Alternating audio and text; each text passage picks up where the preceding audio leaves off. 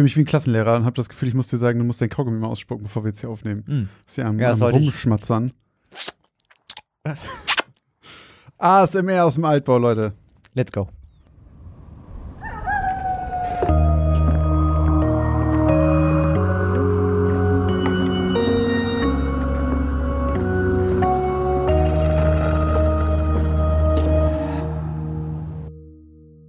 Moin und herzlich willkommen bei Geschichten aus dem Altbau, dem Grusel-Podcast mit dem X-Faktor, mit Christoph Wellbrock und Josch Kliemann.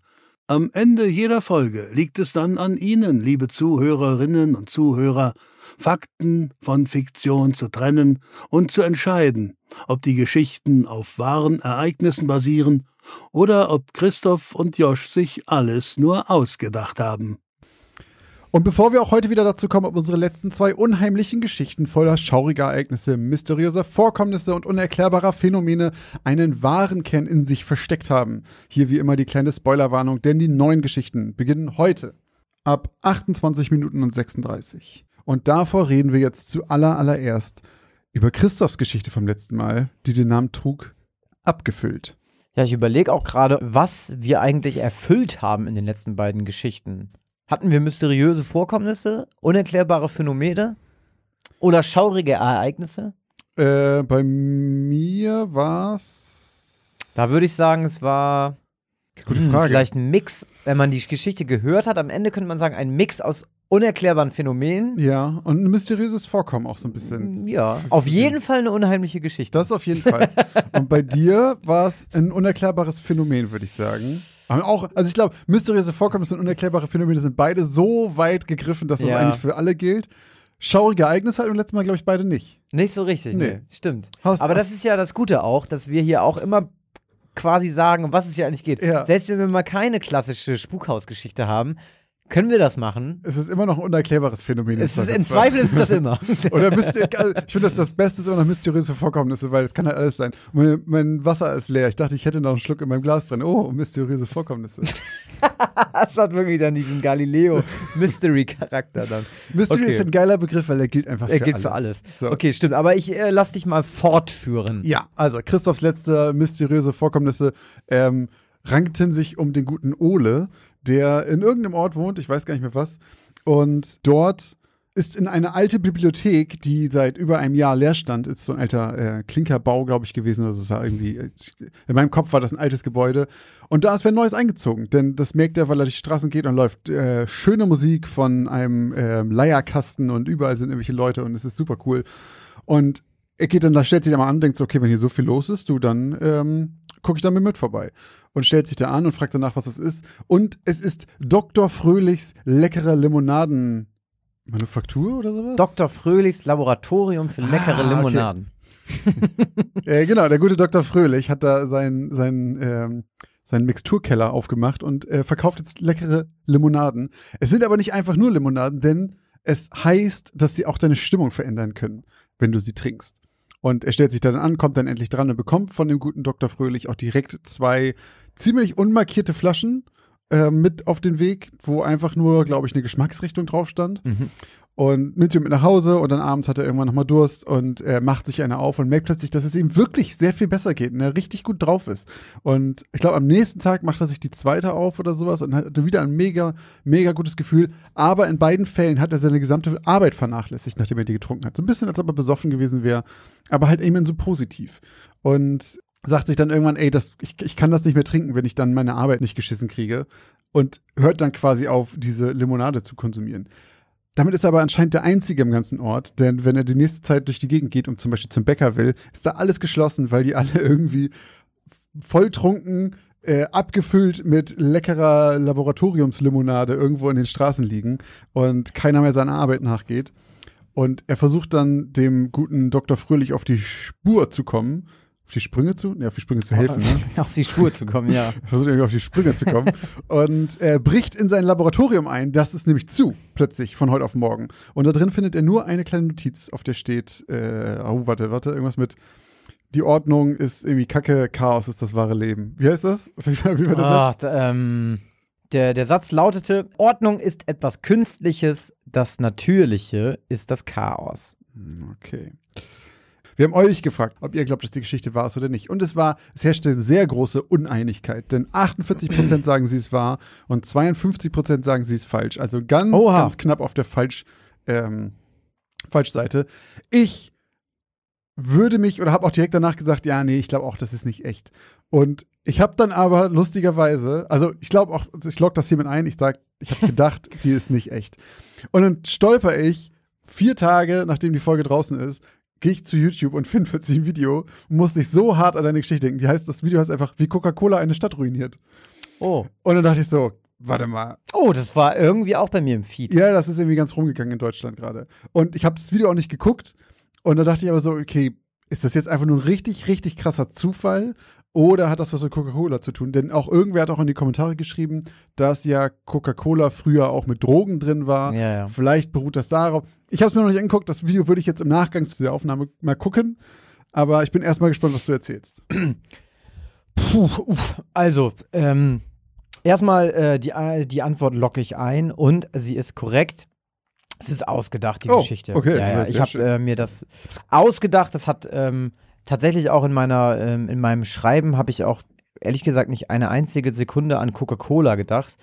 Äh, ich hatte ein bisschen natürlich irgendwie Drogen im Kopf und dass Drogen äh, irgendwie ja dich, also in der Regel ja irgendwie, deswegen nimmt man sie ja irgendwie auch öfter am Anfang, bevor man süchtig ist, ja irgendwie immer einen schönen Effekt haben, dich irgendwie beseelter machen, du kommunikativer bist, ähm, selbstbewusster bist, was auch immer, dich entspannen. Da hat jeder andere Gründe, warum er sie nimmt. Auf jeden Fall im Long Run ähm, ähm, ist das aber nicht so schlau, wenn man das zu lange nimmt.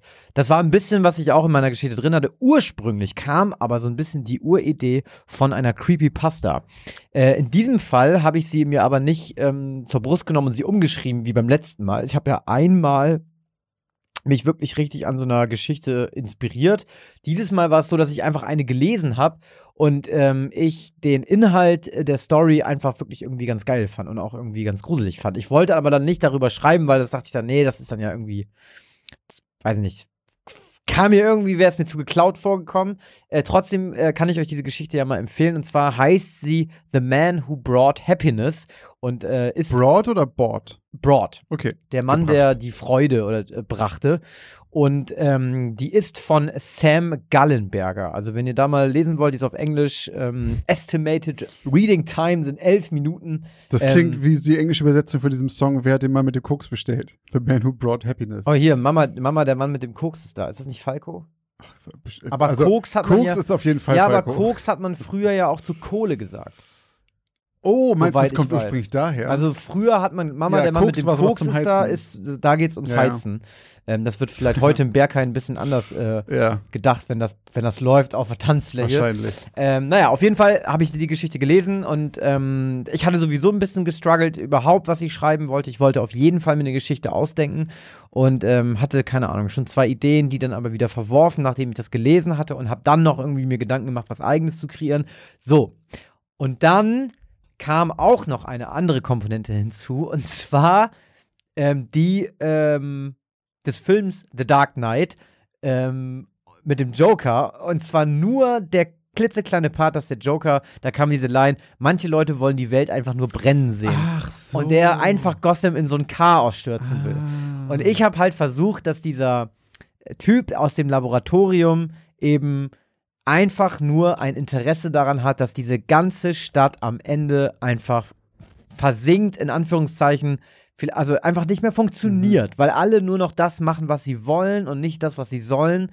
Chaos eben ausbricht, diese ganze Stadt irgendwie verkommt, nichts mehr läuft und er dann irgendwie, wenn er sein Ziel erreicht hat und halt eben alle auf den Kannstein sitzen, da irgendwie völlig ins Leere grinsen, er seinen Laden dicht macht und weiterzieht in die nächste Stadt.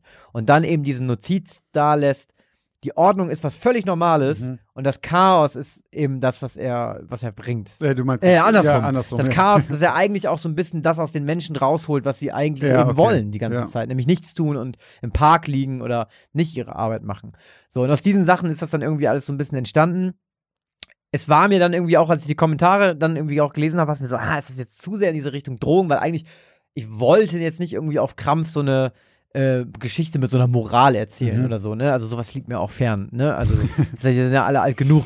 So, ähm, und man, jeder weiß eigentlich, dass Drogen nicht so geil sind. Ähm, auf jeden Fall ja, so ist es eigentlich dazu entstanden und es war mehr dieser Mix aus dieser Creepypasta und diesem, diesem Gedanken eines diabolischen Limonadenbrauers, der äh, nur an dem Chaos interessiert ist und äh, sich daran ergötzt, wenn Städte zusammenbrechen. In diesem. Der alte Anarchist. Dr. Fröhlich. Dr. Fröhlich, genau. Halt eben auch eben so Ja, ja, klar. der Name eben. Das ist auch so sehr Joker-mäßig, der Name dann Dr. Fröhlich. So, Dr. Fröhlich und seine Limonaden machen dich fröhlich Mhm. und ähm, ja, genau. Das, das dazu. Okay. Ich habe mir sehr den Kopf zerbrochen über diesen letzten Satz mit diesem. Ach so, den Satz, äh, das, das ist ein Zitat.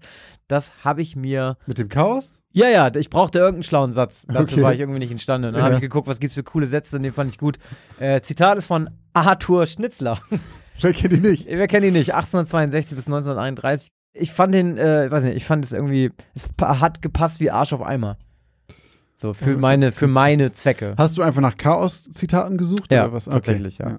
Ich dachte, ich finde da irgendwie einen richtig guten Satz, der das so auf den Punkt bringt, bevor ich mir da mit meinem, ähm, Bevor du selbst versuchst, irgendwas da. ja, und dann ist es halt richtig schlecht. Deswegen, den fand ich ganz gut, aber ich habe auch keine Bedeutung sonst darüber hinaus dafür. Na gut, Yes.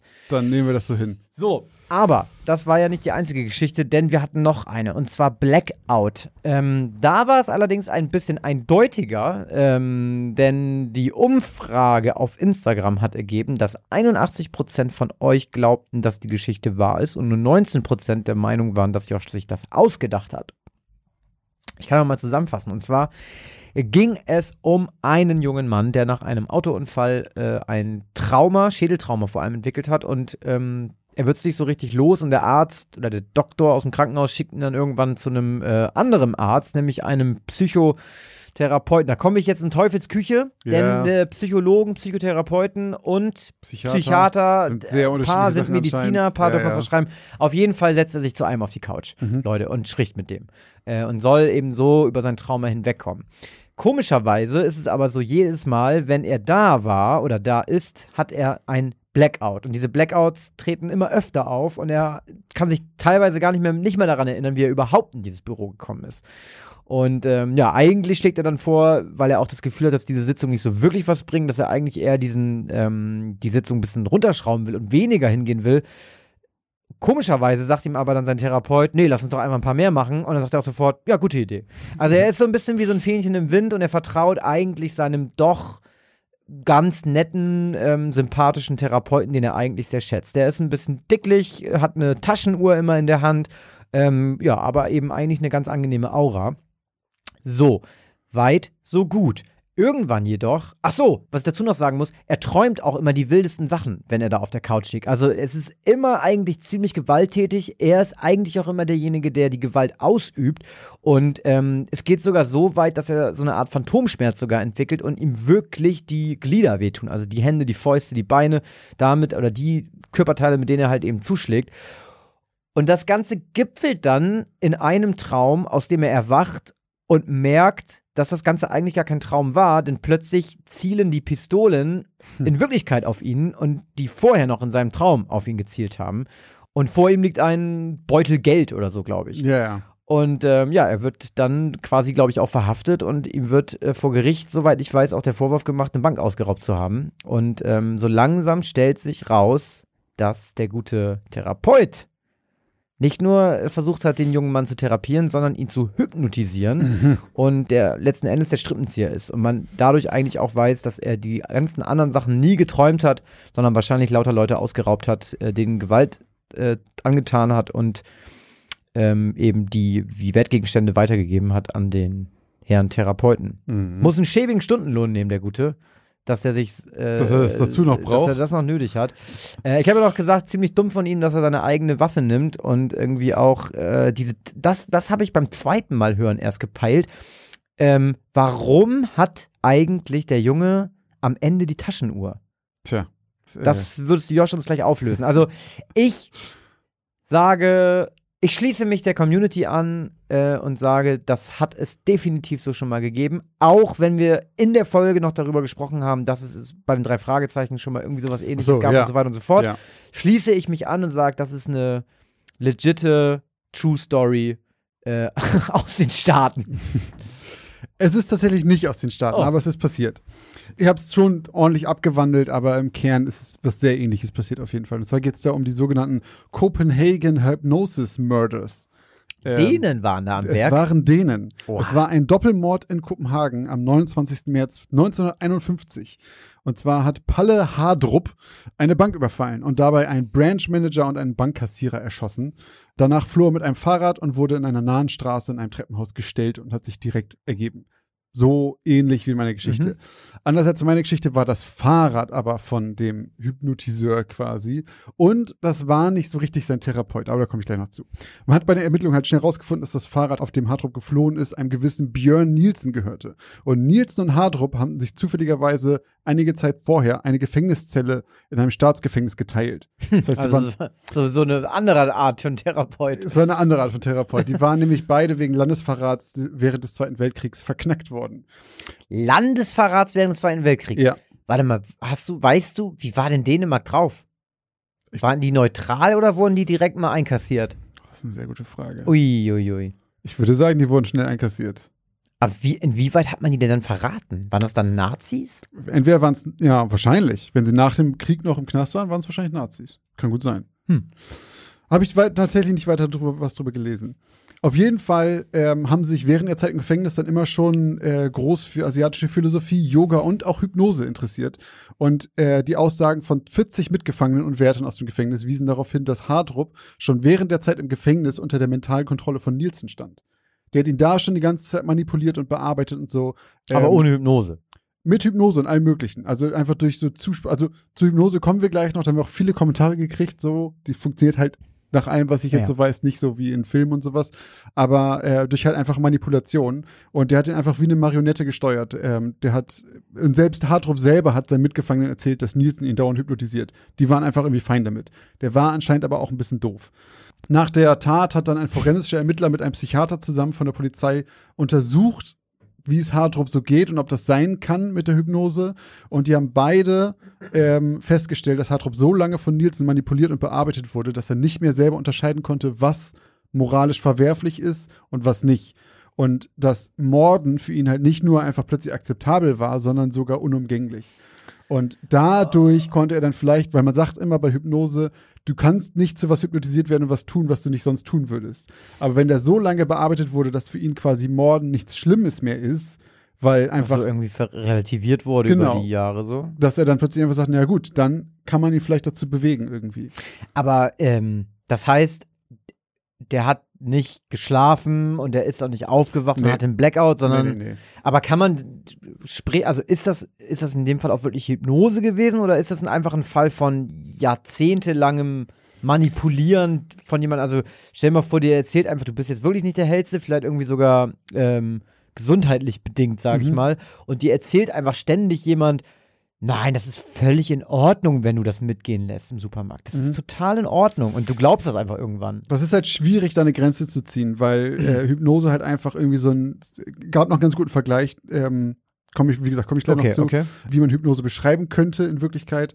Und da ist halt keine richtige Grenze zwischen, aber es ist halt so ein, so ein Zustand von extremer Entspannung, in der man halt einfach ein bisschen beeinflussbar beeinflussbarer ist. Okay. Und in dem Fall war es halt so, dass es vier Jahre lang verhandelt wurde und danach wurde Hartrup äh, lebenslänglich verurteilt und ein dänisches medizinisches Konsil ähm, konnte die Theorien über die Hypnose bis zur Entscheidung des Gerichts weder bestätigen noch widerlegen, hat dann aber ein Jahr nach dem Urteil einen Bericht nachgelegt, aus dem hervorgeht, dass Hartrup eine schwerwiegende mentale Störung vorweist, die von einer anderen Person durch Hypnose beeinflusst wurde. Das war okay. dann offizielles Urteil. Und ab da war halt klar, okay, ähm, dann wird äh, der Nielsen auch verknackt. Das wurde auch danach in dem Jahr 1960 und 61 noch zweimal von weiteren Gerichten bestätigt, dieses Urteil. Mhm. 1967 haben beide ihre Strafe abgesessen und kamen unabhängig voneinander wieder auf freien Fuß. Nielsen, der Hypnotiseur, hat sich sieben Jahre später mit Hilfe von Blausäure umgebracht. Hartrup hat bis 2012 überlebt. Der wurde 90 Jahre alt noch. Aber der war im Knast. Äh, nee, ab 67 war er wieder frei. Ach das so. war der, der hypnotisiert wurde. So, der hat noch ziemlich lang gelebt. Danach. Ähm, es gibt einen Film, wie so oft, der auf dieser ganzen Sache basiert, der heißt Murderous Trans oder The Guardian Angel. Irgendwie gibt es diese beiden Titel dafür und es gibt keinen richtigen und keinen falschen. Es gibt, glaube ich, auch keine deutsche Version. Aber falls ihr Bock drauf habt, Murderous Trans oder The Guardian Angel. Da spielt äh, der Typ mit, der den Typen von den Iron Islands gespielt hat in Game of Thrones. Wie, wie heißt der denn noch? Irgendwas Greyjoy. Ja, dieser ungehobelte Cousin, ja, genau. ne? Der, Der spielt da, glaube ich, die Hauptrolle. ist doch auch auf der Iron Fleet und Ja, ja, genau, der. schießt die Drachen mit ab, ne? genau, Wie der heißt ist der denn noch? Äh, Die Iron Fleet, Euron, die, Euron Greyjoy. Euron, die Iron Fleet, die Danny kurz, ver kurz vergessen, vergessen hat. hat. Ja, jetzt ein bisschen vergessen, dass die gibt. So, aber wir haben sehr, sehr viele Nachrichten von euch zur Hypnose bekommen. Das hat mich sehr gefreut, dass es tatsächlich einige von euch gibt, die da Erfahrungen mitgemacht haben. Gu viel, äh, auch viele gute, ne? Ja, sehr viele gute. Also die, es gab größtenteils was zur Rauchentwöhnung, ähm, wegen Schlafstörungen, wegen Neurodermitis haben wir tatsächlich Ernährung habe ich gelesen. Ernährung, äh, Phobien gab es auch viel und so weiter. Und die allermeisten waren davon positiv angetan und meinten, das hat ihnen geholfen und beschreiben das als eine Art sehr tiefe Entspannung, waren aber zu keinem Zeitpunkt irgendwie weg, also so in Trance Mhm. oder sowas. Das gibt es da wohl nicht. Und diesen einen Vergleich, den ich vorhin meinte, das wurde halt beschrieben wie der Moment, wenn du Auto fährst und bist plötzlich irgendwo und kannst dich nicht mehr richtig an die Fahrt erinnern, weil du so auf Autopilot warst. So einfach dieses so, du denkst da nicht drüber nach, bist im Kopf irgendwie woanders und auf einmal bist du irgendwie, keine Ahnung, damals bei der Schule angekommen oder sowas und denkst so, oh krass, ich, hier bin ich ja schon. Und dieses, so ungefähr soll Hypnose sein. Da, da kommt mir jetzt so ein Gedanke, so ein bisschen so, ich habe das manchmal, du bestimmt auch, wenn du liest und du Mhm. liest Sachen Ja, ja. und du konzentrierst dich aber auf was anderes Ja. und plötzlich das ist so, hä? Hä? Hä? Was, was, hä? Manchmal hast du sogar schon umgeblättert dabei. Ja, ja, ja. Und du bist so, okay, warte mal, worum ging denn hier gerade eigentlich? Ja. So, ja, ja, ja. Ich glaube, das ist quasi Aber so, nochmal noch mal eine Rückfrage, kurz zu dem ähm, Nilsson. Ja. Bevor, also der ist als Landesverräter zusammen mit äh, dem anderen in den Mhm. Knast gewandert. richtig. Kam dann aus dem Knast wieder raus. War der denn zu irgendeiner Zeit mal irgendwie Profi, Hypnotiseur, Nee, das hat er Therapeut, halt- irgendwas? Das haben die halt im, Kranken, äh, im Krankenhaus, im äh, Gefängnis gelernt. Da kannst du ja Bücher ausleihen und sowas. Und da haben sie sich interessiert halt okay. für so okay, okay, Philosophie. Also diese ganze Story, die ist dann sozusagen von dir. Mit Genau, diesem- das Ganze mit dem. Hypnotiseur ist von mir. Und warum jetzt die Taschenuhr? Einfach so den Link zu diesem Fahrrad zu geben? Ich habe ja da so Sounds eingebaut mit diesem Ticken und so weiter. Und für mich in meiner Geschichte war es so, dass dieses Ticken ihn quasi in der Trance hält. Und deswegen kriegt er die Uhr mit. Und wenn er dann wieder da ist, wird die Uhr ausgemacht, quasi, dann gibt es die Schnipsen und dann ist er wieder da. Und deswegen er, gibt er ihm die Uhr mit, damit er, während er die dabei hat und das Ticken weiterhört, in dieser Trance bleibt. Das war einfach mein kleines, so für mich war das da. Immer wenn er jetzt irgendwie Scheiße gebaut hat im Namen von, von seinem Hypnotiseur da, hat er diese Uhr dabei gehabt, um in dieser Trance zu bleiben. Einfach ein gutes Thema, sowas. So, einen- so einen diabolischen Therapeuten, der dich, äh, der dir Dinge, also der dich dazu bringt, Dinge zu tun, die du gar nicht tun willst, um sich selbst zu bereichern. Ja, sie macht auch ordentlich Kohle damit. Als ob die nicht genug verdienen. Wirklich. Schweinerei, ey. Jahrelange Ausbildung, der kostet ja richtig Asche, ne? Also ich habe, ich kenne ja ein paar, ich, also ähm, jetzt wieder ganz gefährliches Halbwissen am Ende, was die jetzt machen und was sie nicht machen.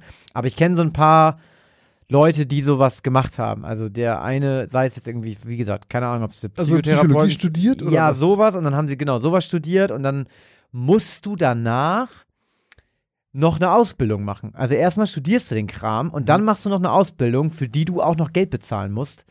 Und dann bist du irgendwann fertig. Mhm. Und dann, gut, klar, dann verdienst du auch dementsprechend. Aber, Aber es dauert super lange. du, ne? dauert super lange und ist halt schweineteuer. Und, äh, Das ist natürlich auch krasses Risiko, wenn du es dann irgendwann verkackst, dann hast du einfach arsch viel Geld ausgegeben, mega viel Zeit Ja, und ganz viele, also vor allem viele sagen dann ja auch, gut, der eigene Weg ist dann auch eigentlich ziemlich vorgeschrieben. Die machen dann in der Regel auch eine eigene Praxis auf, damit es sich lohnt. Ein paar Mhm. Leute umgehen das alles so ein bisschen, gehen nicht diesen ganzen langen Weg, sondern sagen dann, okay, komm on, ich bleib jetzt irgendwie zum Beispiel in der Forensik oder so, Mhm. rede mit irgendwelchen ähm, super. Leichen. Nee, nee, nee, Forensik ist dann schon eher so Kriminelle halt, ne, Ja, mit ja. denen du laberst. Ähm, also so Leute, die. Also, Mindhunter-mäßig. Das wäre das Überspitzte, genau. Mhm. Aber du kannst zum Beispiel auch einfach mit, mit Leuten reden, die. Das hat mir einer beim Sport mal erzählt, das ist total. Also total wirr auch, wann du da manchmal sogar rein, der macht sowas nämlich, oder hat sowas mal gemacht, der macht Mhm. so eine Umschulung, aber der hat erzählt, teilweise hast du auch mit Leuten zu tun, die im Drogenrausch ähm, irgendwelche K Sachen machen Mhm. und da musst du mit denen reden, so nach dem Motto, ja, wo ist denn eigentlich, wo kommt das Problem überhaupt her, dass du so viel Drogen nimmst und so? Geht es dann auch darum, so zu gucken, ob Leute zurechnungsfähig Ja, waren? ja, ja, ja, Okay, genau. genau. alles So, die machen auch, genau, Gutachten erstellen Mhm, und mhm. sowas alles, genau. Also an sich ein super interessantes Wollte ich Feld. gerade sagen, eigentlich cool. Ähm, ich glaube immer dann so Leute wie ich auf jeden Fall, die dann gar keine Ahnung von haben, sagen, ist die erste Frage, und hast du auch schon mal mit einem Serienkiller gesprochen? Oder willst du dahin? Willst du auf jeden Fall mit Serienkillern reden und so? Also natürlich, ich hätte natürlich sofort Bock drauf. Natürlich. Ne? Natürlich. Aber das habe ich mich auch schon gefragt, jetzt bei diesem dass du nicht, war ja in der Geschichte auch so ein bisschen so, dass du nicht zu irgendwas gebracht werden kannst, was du nicht tun würdest. Wenn man jetzt irgendwie dem krassesten Serien, wenn du jetzt den BTK-Killer hypnotisieren würdest, ihm sagen würdest, äh, oder beeinflussen würdest, dann irgendwie, keine Ahnung, wen umzubringen, würde das theoretisch gehen? Könnte man jemanden, der sowieso Mörder ist, instrumentalisieren, mehr Morde zu Weiß begehen in nicht, deinem komm. Namen? Weiß ich nicht. Bei so Soziopathen weiß ich gar nicht, ob das überhaupt funktioniert bei denen. Bei, bei denen funktionieren ja ganz viele Sachen sowieso nicht. Ah, okay, das ist natürlich ein guter Punkt. Vielleicht sind die einfach sowieso nicht empfänglich für Empfehlungen anderer Menschen, so egal wie tiefgründig. Ja, es kann sein. Kann, kann gut sein. Aber so, ich glaube aber auch so, dass da, da mal so, so langjährige Mani Manipulation von so, ne, also zum Beispiel auch, was ja viele Serientäter, die ähnliche ähm, Krankheitsbilder dann noch verortet haben in sich, die sind ja ganz oft dazu fähig, auch ihr Umfeld völlig zu manipulieren, Mhm. immer in ihrem eigenen Interesse, was nicht immer heißt, dass sie die Leute zu Straftaten anstiften, Mhm. aber dass sie halt immer nur Sachen sagen, keine Ahnung, um kurzer Zeit irgendwie ähm, Ge- Gefallen zu erwecken bei Mhm. jemandem, um aber dann irgendwie, die denken halt zehn Schritte voraus. Ja, ja. Also okay, wenn ich jetzt sage, jetzt gebe ich dir mal dreimal ein Kompliment und übermorgen machst du dann genau das, was ich von dir will und dann sehen die Zwie Zwietracht unter anderen Leuten und so. Die behandeln Menschen halt so wie, so wie Werkzeuge einfach so. Dieses Ja, die so, werden benutzen einfach. Ja, genau. Nur, ne? ja. Ja. ja. An sich ganz geil eigentlich, ne? Also klingt total bescheuert, aber stell, also nein, äh, nein, das ist ein bisschen übertrieben. Aber die haben ja auch keine Reue und sowas alles, ne? Jetzt stell dir doch einfach mal vor, wie geil das auch mal in manchen Punkten sein könnte, wenn du, du musst ja nicht gleich ein Killer sein. Ja, aber, aber- wenn du einfach so ein emotional, emotionsloses Arschloch bist und dir, dir weißt du, Liebeskummer hast du nicht, kennst du Wie nicht. nützlich das wäre, einfach kein Gewissen zu haben. So, du kannst einfach so an manchen viel Ecken, machen. an manchen Ecken ja. An Glaub manchen. Ecken ist es, glaube ich, aber auch dann eben, da könnte man mal so einen Film draus machen, irgendwie so, der Mann, der nicht weinen konnte oder so eine Scheiße. Und dann ist es so, alle, alle Leute sind traurig um ihn herum, weil Trauerfall und er, und er merkt, und er wird irgendwann, das erste Mal, wenn er traurig wird, ist, dass er merkt, dass er nicht traurig werden kann. Und diese Emotionen nicht. Leute, wer schreibt mir hier ein Wer Drehbuch? schreibt's? Wer schreibt mir hier ein Drehbuch? Wir, wir schweifen ab. Wieder einmal haben Josch und Christoph die Grenze zwischen Realität und Illusion überschritten. Wie ging es Ihnen beim Hören der letzten zwei Geschichten aus dem Altbau? Konnten Sie Wahrheit von Fiktion unterscheiden? Jetzt machen wir eine kurze Werbeunterbrechung.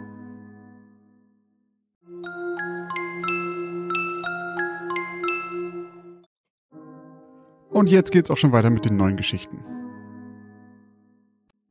Und damit machen wir weiter mit der ersten Geschichte aus Folge 66. Eine Schnapszahl heute. Haben wir noch einen Schnappo? Soll ich einen holen? Haben wir einen? Äh, ja, hab- eigentlich müssen wir einen Schnappo also, trinken, oder? Ich, ich habe eine Menge, also ich, also ich weiß nicht, ob noch Der. Alkoholiker hier. Nee, ich hab, also ich habe eine Menge. ja, aber ich habe so viel, weil ich so wenig davon trinke. Ich habe immer noch den, den Geburtstag, diesen Haselschnaps, den wir mal gekriegt haben. wir haben doch auch noch hiervon. Haben wir nicht auch Wir noch auch diesen, Hexenwahn. diesen noch so viel. Soll ich, ich hol mal was. hol, mal, hol mal einen. So, dann würde ich sagen. Prost. oh, Gott, Oh, das oh schmeckt Gott. aber schlimm. Also das ist hier nicht, wie heißt der noch, der das ist nicht bekannte? Frangelico. Nee, da. das ist hier wieder irgend so ein polnisches Gebräu. So. Aus Rechlosowski. Meine Fresse. So, Josh, dann, äh, Mir fällt gerade auf, das passt ein bisschen zu meiner Geschichte. oh ja? So ja, siehst du, dann haben wir uns ja jetzt hier wirklich richtig eingestimmt. Ich lausche dir. Meine Geschichte trägt heute den Namen Ein Herz aus Stein. Wo bleibst du, Patrick? Leg mal einen Zahn zu, Hockstätter! riefen ihm die Stimmen von Vic und Henry von tiefer aus dem Wald zu. Patrick strampelte mühselig auf seinem Rad den beiden Stimmen hinterher, doch mit seinem rostigen Drahtesel war es schwer, den zwei auf ihren Mountainbikes zu folgen. Sie waren ständig zu dritt unterwegs, eigentlich sogar jeden Tag. Zur Schule war Patrick sicher seit über einem Monat nicht mehr gegangen. Und sein Vater hätte es kaum weniger interessieren können. Naja, sei es drum. Seinem Alten war er schon lange egal. Aber das galt halt auch umgekehrt. Die drei wohnten in Farnham, einem kleinen Örtchen im Norden Englands. Die Stadt war gerade groß genug, dass es niemanden zu interessieren schien, was die drei taten, und klein genug, dass sie doch fast jeden hier kannten. Henry nannte sie immer eine Gang, und auch wenn Vic ihm stets beipflichtete, so waren sie für Patrick doch einfach nur drei Jungs, die sonst nichts Besseres zu tun hatten, als zusammen rumzuhängen. Aber Henry war nun mal so etwas wie ihr Anführer, einfach schon deshalb, weil er mit seinen 16,5 Jahren mehr als ein Jahr älter war als Vic und Patrick und er ihnen Prügel androhte, wenn sie ihm widersprachen. Also waren sie wohl eine Gang. Alles, was er von den anderen beiden wusste, war, dass Vic Chris auch aus einer beschissenen Familie kam. Die Chrises hatten zwölf Kinder und konnten keins davon vernünftig ernähren, einkleiden oder erziehen. Und Henry, über Henry wusste er ehrlich gesagt eigentlich gar nichts. Er wusste nicht mal seinen Nachnamen und niemand wusste, ob Henry überhaupt noch Familie hatte. Die drei verbrachten Tag ein, Tag aus damit, gemeinsam durch die Gegend zu streifen, rumzupöbeln, im Supermarkt zu klauen oder den jüngeren Kindern ihr Pausengeld abzuknüpfen. Wenn sie es nicht tun würden, würde es sicher wer anders machen. Also machte es ja doch keinen Unterschied. Die meiste Zeit verbrachten sie aber in ihrem Clubhaus, wie Henry es immer nannte. Er hatte vor Jahren mal eine alte Höhle im Wald gefunden, die sonst niemand zu kennen schien, und im Laufe der Zeit hatten sie immer mehr Kram angeschleppt, um es sich darin gemütlich zu machen. Mittlerweile waren mehrere Matratzen, alte Stühle, zahllose Comics und anderer Krimskrams darin gelagert. Über dem Eingang hing ein altes Tarnnetz, das Patrick von seinem Vater geklaut hatte, damit das Clubhaus auch geheim blieb. Auch jetzt waren sie wieder auf dem Weg dorthin, nachdem Henry und Vic vorher ein paar Bier und Kippen im Laden vom alten Zettler geklaut hatten. So ausgerüstet waren sie bereit, um sich einen weiteren Tag vor Schule und Verantwortung zu drücken oder was sonst so auf die anderen wartete. Patrick lief der Schweiß über die Stirn beim verzweifelten Versuch, zu Vic und Henry aufzuschließen, doch wie immer blieb er ein ganzes Stück hinter den anderen zurück. Er konnte sie nicht mehr sehen. Patrick trat noch stärker in die Pedale. Jetzt war er fast da. Nur noch hier um die Ecke an dem dichten Gebüsch vorbei und. Mit einem lauten Krachen raste Patrick in das Rad von Vic, das direkt hinter dem Gebüsch gestanden hatte. Die Bierflaschen, die auf seinem Gepäckträger geklemmt waren, flogen durch die Luft und zerschellten auf dem steinigen Boden. Auch Patrick schlug hart auf. Du dämlicher Vollidiot! Wie scheiße dumm kann man eigentlich sein? waren die versöhnlichen Worte von Vic, die an Patricks Ohr drangen, während er sich langsam und unter Schmerzen vom dreckigen Grund aufklaubte. Scheiße, tut mir. In der Sekunde traf ihn ein Schlag im Gesicht. Vic stand mit hochrotem Gesicht und erhobener Hand über ihm. Und was sollen wir jetzt saufen, du Penner? Ich hab doch gesagt, es tut mir leid. Patrick rieb sich die Wange. Von deinen Entschuldigungen werde ich auch nicht betrunken, erwiderte Vic, doch Henry besänftigte ihn. Ja, ist jetzt dumm gelaufen. Aber Patrick wird das schon wieder gut machen. Nicht wahr, Paddy? Wir fahren zurück. Und diesmal bist du dran mit Clown. Patrick schluckte. Er hatte zwar schon das ein oder andere Mal ein paar Kleinigkeiten gestohlen, aber ein Sixpack Bier war eine andere Nummer. Er hatte Vic und Henry schon oft dabei zugesehen, aber bei dem Gedanken daran wurde er etwas nervös. Trotzdem nickte er den beiden pflichtschuldig zu. Er hob sein Fahrrad vom Boden auf, wischte sich grob den Dreck von den Klamotten und ignorierte den Schmerz in seinem Arm, auf den er gefallen war. Er atmete einmal tief durch, stieg wieder aufs Rad und machte sich auf den Rückweg in die Stadt. Als sie wieder in Farnham angekommen waren, lief der Schweiß bei Patrick nur so in Strömen. Sie hielten direkt zwischen dem Supermarkt und dem Getränkeladen. Als Patrick sein Rad abschloss, zeigte Henry auf eine alte, in Lumpen gehüllte Gestalt, die vor dem Supermarkt auf einer zerschlissenen Decke auf dem Boden saß. Vor ihr stand ein alter Pappbecher, der mit braunen Münzen gefüllt war.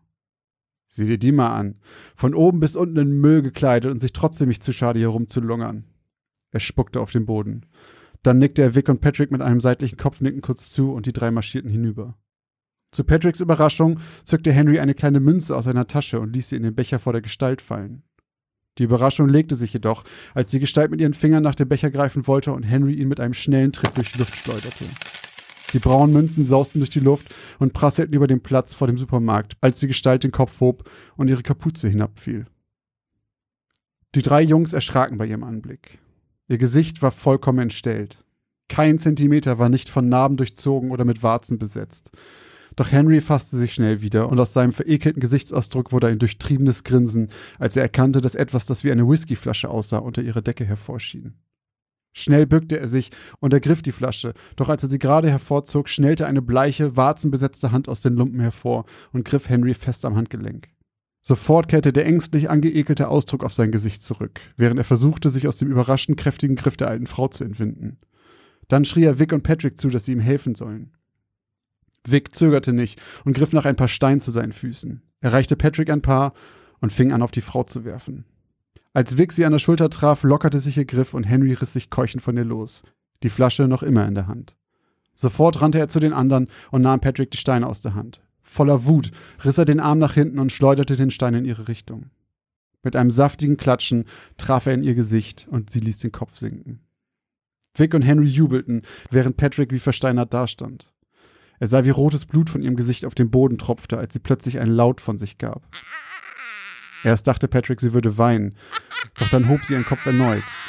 Ihr Mund war zu einem breiten, grimassenhaften Lächeln verzogen und ein lauter werdendes Lachen brach aus ihm hervor, während das Blut aus der klaffenden Wunde über ihrem Auge das Gesicht hinunterlief und zähflüssig von ihrem warzenbesetzten Kinn tropfte.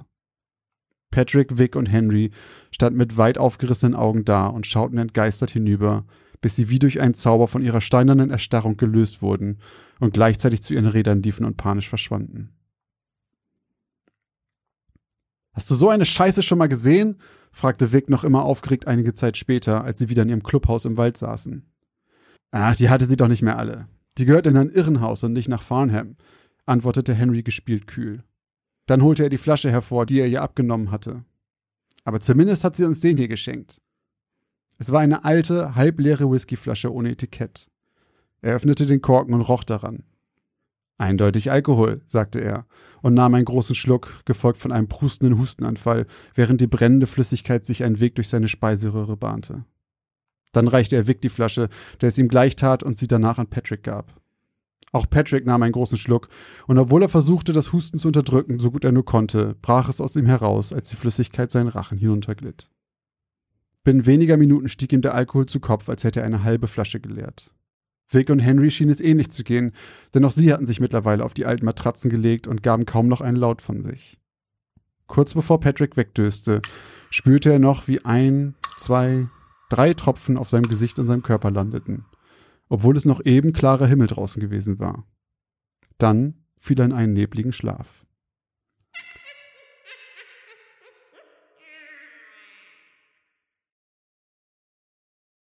Als Patrick wieder erwachte, fühlte er sich merkwürdig. Es fiel ihm schwer zu atmen, als ob seine Kleidung zu eng an seinem Körper liegen würde.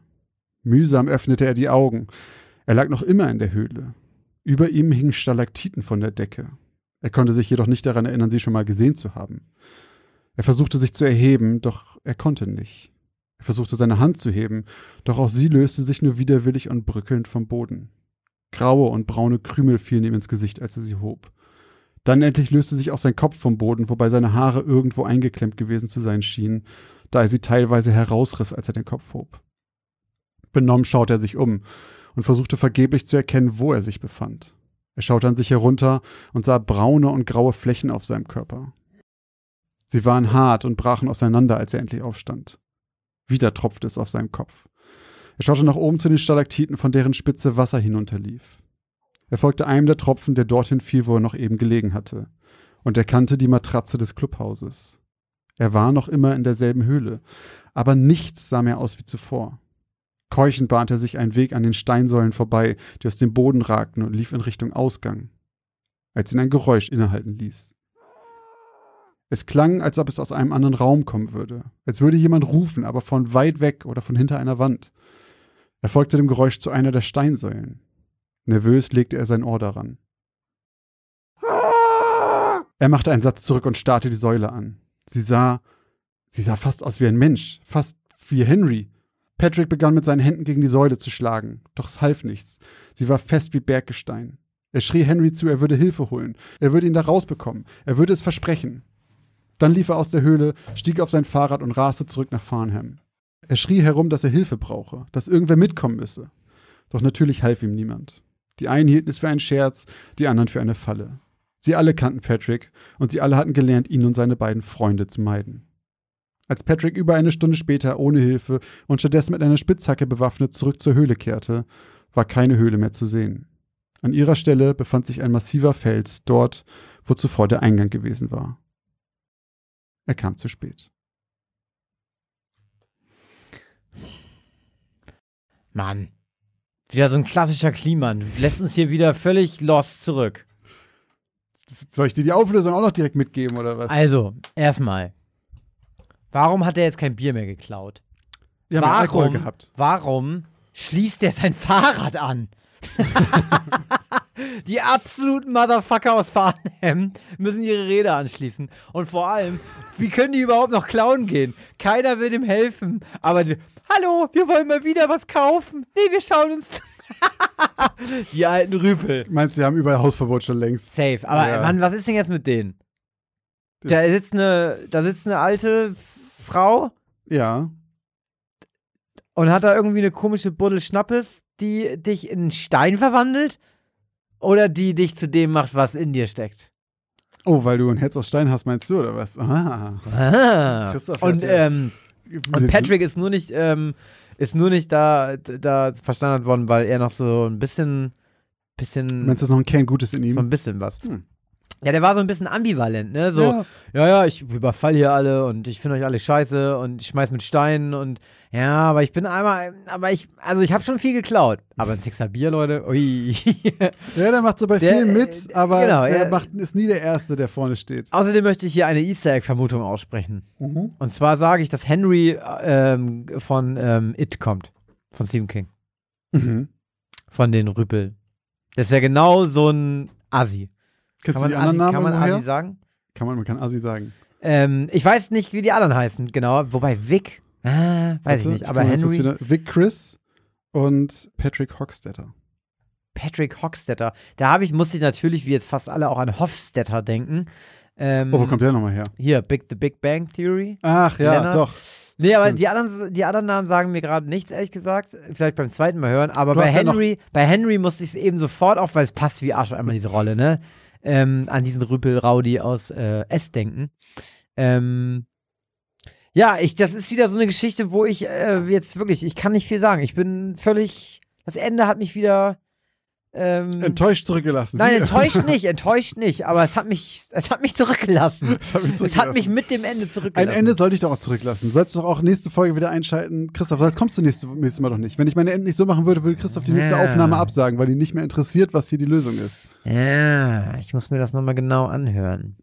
Du zwingst einen mal dazu, nochmal von vorne zu hören Und Leute, und dann so- zu wissen, ah, jetzt habe ich gerafft, weil, weil du's, du bist manchmal so wie so ein, ähm, wie so ein Krimi-Autor, der ganz am Anfang schon eigentlich dir verrät, wer der, wer der Killer ist. Das peilst du dann aber noch nicht, weil kannst du ja auch nicht, du liest das Buch jetzt ja erst, aber am Ende macht es dann Sinn. Ah, ja, stimmt, der hat ja damals schon Das ist die beste Art von Schreiben. Das ist so Ellipsen, wo du das kannst du aber nur ein paar Mal machen. Es gibt nämlich Ich hier weiß. einen, ähm, hier, der, der hat, ich, ich Simon Beckett, der hat so eine Reihe mit äh, David Hunter. Mhm. Und, Und ich, so, ich finde die was? eigentlich ganz gut, aber nach ein paar Büchern ist es so, Ja. Dass du weißt, okay, es ist definitiv nicht der und auch nicht der, sondern es ist immer, und das ist ungelogen, Spoiler Alert an alle, es ist immer der, der ganz am Anfang ganz kurzen Auftritt hat und dann nie wieder auftaucht. Es ist immer so. Und das hat mich irgendwann richtig verärgert, weil ich sagte, ich weiß im Prinzip seit Seite 10, wer es ist. Ja. Und dann werden dir die ganze Zeit so Fährten hingelegt. So, nein, es, ich bin auf Seite 100. Es kann nicht sein, dass es du es bist. Aber das gleiche habe ich bei drei Fragezeichen jetzt immer mal wieder, dass so, also es ist ein bisschen anders, aber es fängt halt irgendwie an und dann geht es irgendwie um den Fall von einer entlaufenden Katze und dann lesen in der Zeitung noch der große Diamantraub. Das hat nichts mit unserem Fall zu tun. Das weißt du, natürlich hat es was mit dem Fall zu tun. Ja, ja, ja. So. Ja, stimmt. Es wird niemals, Stimmt. bei drei Fragezeichen wird niemals auch nur eine Information gedroppt, die nicht Wo- zum Fall gehört. Wobei ich das manchmal ganz geil finde. Also zum Beispiel auch bei der, bei hier, ähm, auch einer, einer meiner Lieblingsfolgen tatsächlich, ähm, der Poltergeist, ähm, da ist es nämlich auch so. Da sollen die einfach ein, irgendwie einen Schlüssel oder sowas finden oder ein Amulett. Irgendwas sollen die suchen einfach Mhm. nur. So richtig Detektivsachen. Irgendwas suchen, weil irgendwer das verloren hat. Und dann entsteht da halt, ja, nee, also das ist ja alles völlig zufällig hier. Weiß ich nicht, ob das so zufällig ist. aber deswegen fand ich diese Folge der Dreitag, heißt das, glaube ich, so gut, weil das quasi drei Folgen in einer sind. Und Oh, ist das so eine Sonderfolge? ist so eine Sonderfolge und da ist quasi so, je nachdem irgendwie wer, wenn einer, einer von den drei übernimmt dann die Führung quasi. Und wenn Ah, dann zum okay. Beispiel Justus übernimmt die Führung und dann werden zwei Seitenstränge liegen gelassen und die haben halt einen. Und die anderen kommen nur mal so zwischendurch nochmal rein, aber sind nicht relevant. Und dann kommt Ja. quasi der gleiche Tag nochmal, wenn wer anders da die Hosen angehabt Ich hätte. glaube tatsächlich, dass das bei den Simpsons auch immer so ist. Ich glaube, dass ganz häufig bei den Simpsons die Folgen mit, mit einem völlig generischen irgendwas beginnen, was nur dazu hinführt, du denkst so, weißt du, äh, Bart fällt mit dem Skateboard irgendwo hin, Mhm. fällt auf die Fresse, landet irgendwo, okay, krass, das wird die Folge sein. Und das ist aber nur der Anfang. Ja. Und dann So nimmt ein die Folge Aufhänger plötzlich eine ne? ganz andere Wendung. Das ist irgendwie, ist mir schon echt ein paar Mal aufgefallen. Naja. Ähm, wie gesagt, beim zweiten Mal und dritten Mal hören werde ich hoffentlich schlauer sein und dir dann in zwei Wochen dir die Auflösung präsentieren. Da hoffe ich doch drauf. So. Und Christophs Geschichte von heute kommt jetzt und ich hoffe, ich check sie beim ersten Mal schon. Ich bin gespannt. Äh, meine Geschichte heute heißt Ebbe und Flut.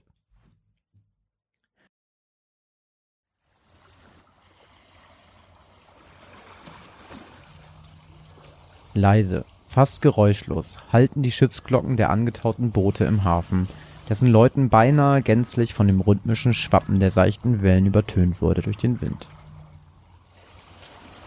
Zum mittlerweile dritten Mal lud der 22-jährige Schiffsjunge und Fischer Jonathan schwere Jutesäcke von einem alten Karren auf seine Schultern und schleppte sie anschließend auf den noch älteren Segler Brunhild. Es war fast Mitternacht und das grelle Licht der scharfkantigen Mondsichel am Himmel verlieh dem salzigen Meerwasser im Hafen einen milchigen Schleier. Irgendwie gespenstisch, dachte Jonathan, als er die letzten zwei Jutesäcke von seinen Schultern fallen ließ. Eigentlich verdiente der 22-jährige hochgewachsene junge Mann mit goldblondem Haar seine Heuer auf ganz anderen Schiffen. Doch hatte er an diesem Abend in der Hafenkneipe, in der die Seemänner nach Feierabend noch einen kleinen Klönschnack hielten, aufgeschnappt, dass die Mannschaft der Brunhild noch in derselben Nacht auslaufen wollte, um nach Rügland zu fahren. Ihr segelt nach Rügland? hatte Jonathan sofort gerufen und der Besatzung anschließend erzählt, dass er auf einem kleinen Eiland in der Nähe von Rügland, auf Haftigland, groß geworden war und seine Eltern eine halbe Ewigkeit nicht mehr gesehen hatte. Wir haben noch Platz, Bursche, hatte der Kapitän geraunt. Wenn du dich nützlich machst und uns eine Runde spendierst, sehe ich keinen Grund, dich nicht mitzunehmen und auf Haftigland abzusetzen. Das war ein faires Angebot, und somit bestellte Jonathan den Seeleuten noch ein letztes Bier, bevor sie gemeinsam den Karren abluden und anschließend an Bord gingen. Nachdem die Vorräte verstaut waren, machte die Besatzung der Brunhild sich daran, das Schiff zum Auslaufen vorzubereiten. Es herrschte plötzlich ein reges Treiben. Männer rannten umher, riefen durcheinander und brüllten sich in einem wüsten Ton die verschiedensten Kommandos zu. Nach ein paar anstrengenden Arbeitsschritten löste die Mannschaft schließlich das schwere Tauwerk und die Brunhild konnte angetrieben von einer sanften Brise fast geräuschlos über die seichten Wellen aus dem Hafen gleiten. Währenddessen blickte Jonathan nach oben zum Krähennest und verspürte so etwas wie Neid. Die Nacht war so schön klar und die Mondsichel sah atemberaubend aus. Was hätte er dafür gegeben, zumindest neben dem Mann im Ausguck zu sitzen? Hey, Blondie! raunte ihm plötzlich jemand von hinten ins Ohr und holte Jonathan aus seinen Gedanken. Mach dich gefälligst nützlich und hilf am Bug beim Focken. Verstanden? Ei, antwortete Jonathan und machte sich an die Arbeit. Ein paar Stunden und einige Seemeilen später hatte sich das Wetter schlagartig verändert. Der Wind, der kurz nach Verlassen des Hafens deutlich aufgefrischt war, wehte nun kaum noch und es herrschte Flaute. Die Mondsichel war vollkommen hinter einer dicken Wolkenschicht verborgen, die auch den restlichen eigentlich sternklaren Himmel vollkommen verdunkelte und die Seefahrer dazu zwang, beim Navigieren höllisch aufzupassen. Doch nicht nur Dunkelheit setzte den Seefahrern zu. Die Brunhild trieb durch eine so dicke Nebelsuppe, dass man vom Bug aus vielleicht gerade mal 50 Meter weit sehen konnte. Jonathan musste in diesem Moment wieder an den Mann im Ausguck weit oben über ihm denken und war jetzt anderer Meinung. Zum ersten Mal fiel ihm jetzt die Stille auf. Bis auf die Geräusche, die ein auf dem Meer treibendes Segelschiff machte, war es nahezu geräuschlos. Keine Möwen, die umherkreisten und den Seefahrern freundlich zureierten, und keine schreienden Seeleute. Es schien so, als hätte der Nebel selbst diesen gestandenen Seemännern die Sprache verschlagen. Dann öffnete Jonathan seinen Mantel, kramte sein Notizbuch hervor und kritzelte eine kleine Zeichnung des Bugs hinein, welchen er etwas überspitzt mit einer deutlich zu dicken Nebelschicht umhüllte. Fahrt ins Ungewisse, notierte er dazu, steckte das Buch wieder zurück in seine Innentasche und ging nach vorne zum Bug des Schiffes. Natürlich hatte er in der Zeichnung ein bisschen übertrieben. Doch sowas hatte Jonathan in seinen knapp zehn Jahren, die er schon zur See fuhr, noch nie erlebt. Der Nebel war so dicht und dick, dass er sich sicher war, man könne ihn mit einer Schneide durchtrennen. Gespenstisch waberte er über die inzwischen spiegelglatte Wasseroberfläche und kroch langsam wie die Tentakel eines Riesenkraken den hölzernen Rumpf des Schiffes hinauf. Jonathan drehte sich um. Es fiel ihm schwer, den Steuermann auszumachen, der am Heck positioniert war und nur schemenhaft durch das kleine schwache Lämpchen zu erkennen war, welches stark dagegen ankämpfte, vom Nebel nicht gänzlich erstickt zu werden. Hast du sowas schon mal erlebt, Junge? grunzte einer der Seemänner. So stark nicht, nein, gab Jonathan zu und musterte den Mann, dem eine Narbe schräg durchs Gesicht lief. Bei der Sicht würde uns auch kein Leuchtturm helfen, fuhr das Narbengesicht fort. Wir können nur hoffen, dass sich der Nebel lichtet, bevor wir Rückland erreichen. Jonathan wusste nicht, was er darauf antworten sollte und nickte. Dann ertönte plötzlich das Läuten der Schiffsglocke und Jonathan richtete genau wie alle anderen Seeleute auch seine Aufmerksamkeit in Richtung des Kapitäns, der mit einer Sturmlaterne in der Hand die vom Nebel überzogenen Treppenstufen vom Steuermann herunterkam. Hört zu, Männer! krächzte er übers Deck. Die Sicht ist schlecht und Land kaum auszumachen. Und da wir auch deutlich langsamer vorankommen als gedacht, können wir nicht genau sagen, wie weit Rügland oder Haftigland entfernt sind. Wir haben ja noch einen Passagier an Bord, der nur temporär unsere Gastfreundschaft genießt. Dabei warf er Jonathan einen scharfen Blick zu. Da Haftigland sehr klein ist und weder einen Leuchtturm noch einen richtigen Hafen hat, rate ich euch allen wachsam zu bleiben. Uns erwarten zwar keine scharfkantigen Riffe, allerdings ist das Meer vor dem Eiland für seine trügerischen Sandbänke bekannt, die uns auf Grund laufen lassen könnten. Schlagt also sofort Alarm, sobald ihr auch nur das Gefühl haben solltet, Land zu entdecken und behaltet die Tide im Hinterkopf. Das einzige Land, was vor Rügland noch kommt, ist die kleine Insel, auf der wir unseren Blondschopf absetzen. Verstanden? Ei! grölten die Seeleute im Chor und schauten dann nacheinander zu Jonathan, der jetzt froh war, dass man sein leicht rot angelaufenes Gesicht im dicken Nebel nicht erkennen konnte. Nachdem sich wieder alle auf ihre Posten begeben hatten, holte Jonathan erneut sein Notizbuch hervor und kritzelte eine Skizze des Kapitäns mit der leuchtenden Sturmlampe hinein. Seid wachsam, Männer, schrieb er darunter und ließ das kleine Büchlein anschließend wieder in seiner Jacke verschwinden. Es ging weiter. Im leichten Wind kam die Brunhild zwar nur schleppend voran, doch schien es den meisten Seeleuten nicht allzu viel auszumachen. Dann haben wir wenigstens genug Zeit, einen neuen Kurs einzuschlagen, bevor wir auf Grund laufen, erklärte Jonathan ein Hilfsmatrose, der sich mit einem Messer die Fingernägel säuberte. In dem Moment, als dieser seinen Satz beendete, hallte plötzlich eine tiefe Stimme über Jonathans Kopf aus dem Krähennest. Land in Sicht! Haftig Land voraus! Plötzlich wurde es hektisch an Deck, und Seeleute stoben um Jonathan herum. Mach dich bereit, Bursche! Hörte er eine strenge Stimme hinter sich. Der Kapitän wird nicht lange mit der Weiterfahrt nach Rückland warten wollen und dich vermutlich mit Hilfe der Strickleiter absetzen. Besser, du sammelst deine sieben Sachen zusammen und wartest vorne am Bug. Nur eine Sache, gab Jonathan zurück. Die Zigarrenkiste, die er seinen Eltern als Geschenk mitbrachte, hatte er unter Deck aufbewahrt. Er folgte dem Rat des Matrosen und eilte nach unten.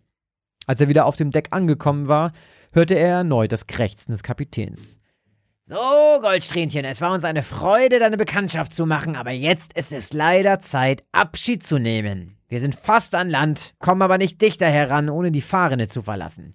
Geh zum Bug, dort hängt eine Strickleiter. Wenn du wieder festen Boden unter den Füßen hast, gib uns ein Zeichen, dann machen wir kehrt und segeln weiter Richtung Rügland. Ei, Kapitän, vielen Dank für die Überfahrt, bedankte sich Jonathan und erwiderte das Kopfnicken des Kapitäns. Danach sputete er sich, um zum Bug zu gelangen und stieg über die hölzerne Reling. Langsam, Masche für Masche, kletterte er das vom Meerwasser aufgeweichte Netz aus dickem Tau hinunter, was auch als Strickleiter bezeichnet wurde, und achtete darauf, dass die Zigarrenkiste ihm nicht aus der Armbeuge fiel. Als er nach einem kurzen Sprung wieder Boden unter seinen Füßen spüren konnte, richtete Jonathan seinen Blick nach oben und bedeutete den Matrosen an Deck, dass sie ohne ihn weiterfahren konnten. Er winkte ihnen noch kurz hinterher, doch es dauerte nicht lange, da war die Brunhild auch schon wieder gänzlich vom Nebel verschluckt worden. Einsam stand Jonathan nun im aufgeweichten Sand des kleinen Eilands, welches vollkommen von der in den Grauschleier des Nebels getauchten Schwärze des Meeres umringt war. So trist, so einsam, so wunderschön, kritzelte Jonathan in sein Notizheft und machte sich anschließend auf den Weg landeinwärts. Doch er kam nicht weit. Nach etwa 400 Metern sackten seine Beine auf einmal unter seinem Gewicht deutlich ab, und Jonathan stand plötzlich wadentief im Wasser. Vom eiskalten Nass erschreckt, machte Jonathan einen abrupten Satz nach hinten, verlor das Gleichgewicht und landete unsanft auf dem Hinterteil. Autsch, brummte er und stand sich den Steiß reibend auf. Der Nebel schien sich plötzlich fast gänzlich gelichtet zu haben, und die glühende Halbmondsichel half Jonathan jetzt dabei, deutlich weiter in die Ferne schauen zu können als zuvor. Doch sofort in dem Moment, als er verstand, was er dort sah, wünschte er sich, der Nebel hätte es ihm weiterhin verborgen. Das Meer war verschwunden. Eine nur noch hauchdünne Nebelschicht waberte über das vom Mondlicht angestrahlte Watt, in dessen schmalen Prielen sich hier und da etwas von dem zurückgebliebenen Wasser gesammelt hatte. Das hier war keine Insel, das hier war eine große Sandbank mitten im Meer, die der Mann im Kränennest aufgrund der schlechten Sichtverhältnisse fälschlicherweise als Haftigland ausgemacht hatte und dabei auch noch völlig die Gezeiten vergessen hatte. Jonathans Atem beschleunigte sich schlagartig. Er hatte jetzt eine hervorragende Sicht, und der Mond schien so hell auf ihn herab, dass er über das ganze Watt hinweg bis zum Horizont gucken konnte. Nur war dort nichts am Horizont. Kein Land, kein Schiff und keine Hoffnung. Liebe Eltern, schrieb Jonathan in seiner saubersten Handschrift in sein Notizbuch. Tröste euch Gott, denn ich werde euer Sohn nicht mehr sein. Mit nassen Sohlen grüße ich euch ein letztes Mal, denn ich werde heute einsam und allein den Seemannstod sterben. Ich bekomme euch leider nie wiederzusehen und ihr mich ebenfalls nicht. Es tut mir leid, ich habe euch lieb. Darunter notierte er seinen vollen Namen und schrieb die Adresse seiner Eltern mit der Bitte dazu, dass der Finder des Buches es bitte dorthin senden würde. Danach verstaute er das Notizbuch in der hölzernen Zigarrenkiste, verschloss sie fest und sprach ein leises Gebet. Vergib mir meine Sünden, lieber Gott, beendete er flüsternd und machte sich anschließend dafür bereit, dem düsteren Fährmann mit Sense und Ankerlaterne die knochige Hand zu reichen.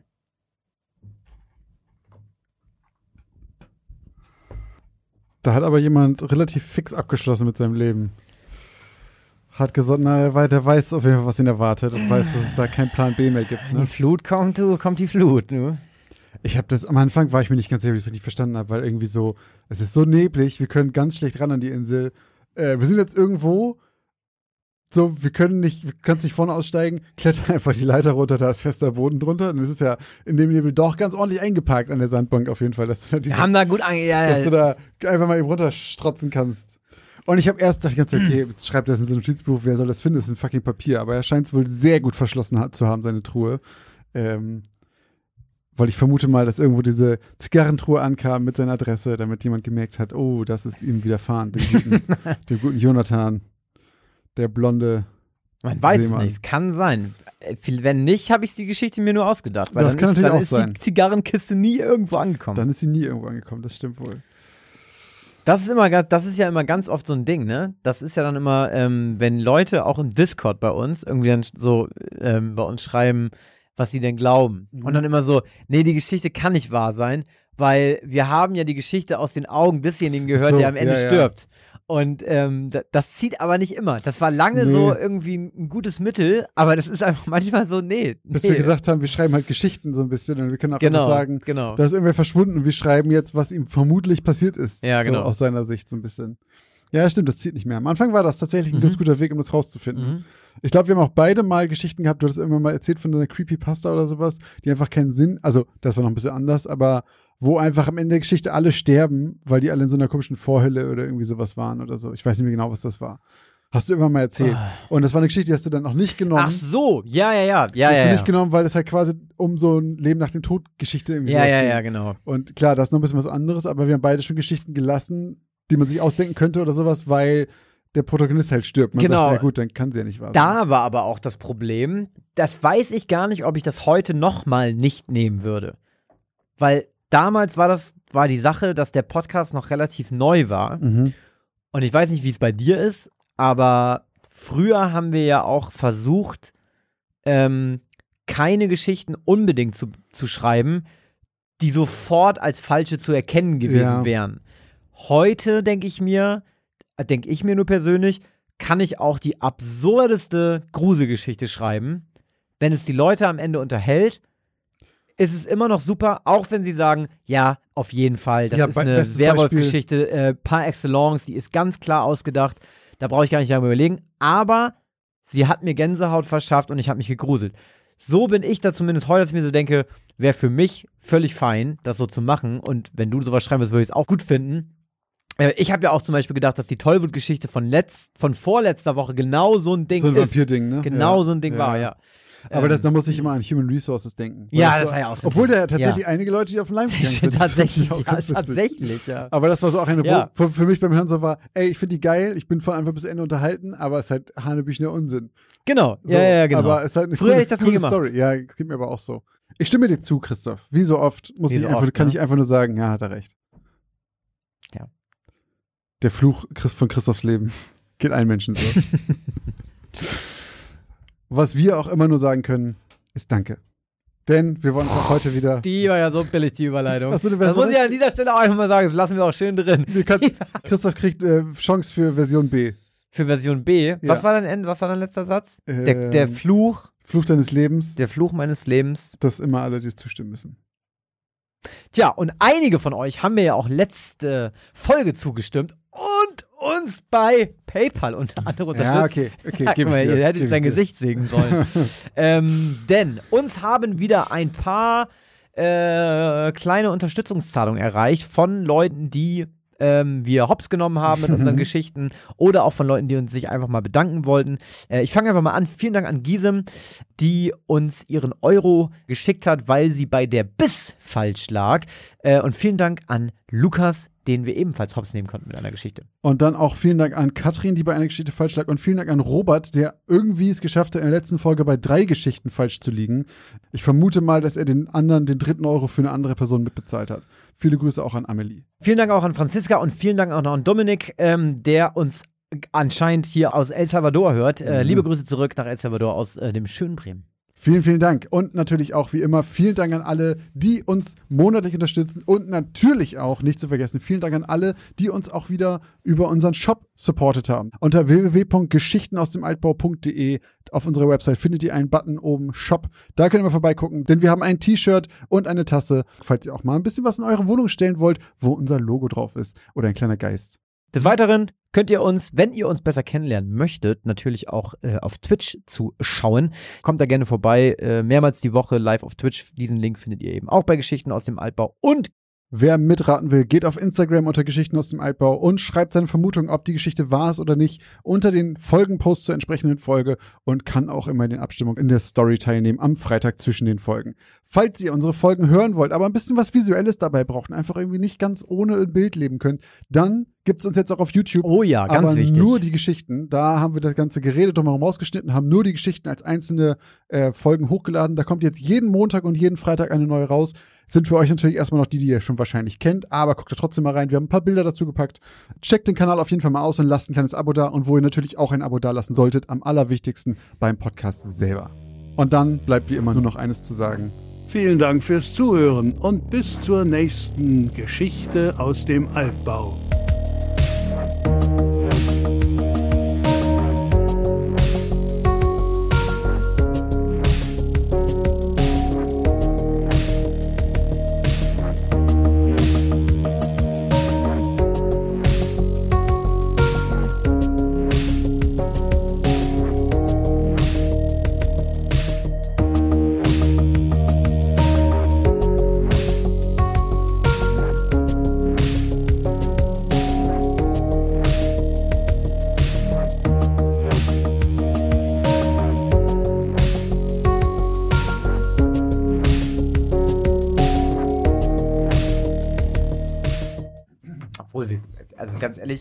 jetzt auch einfach so tun, ne? Wir müssen jetzt keinen Schnaps trinken. Das Kannst auch einen Schnaps trinken. Nee, ach, du. Ach, Christoph, komm.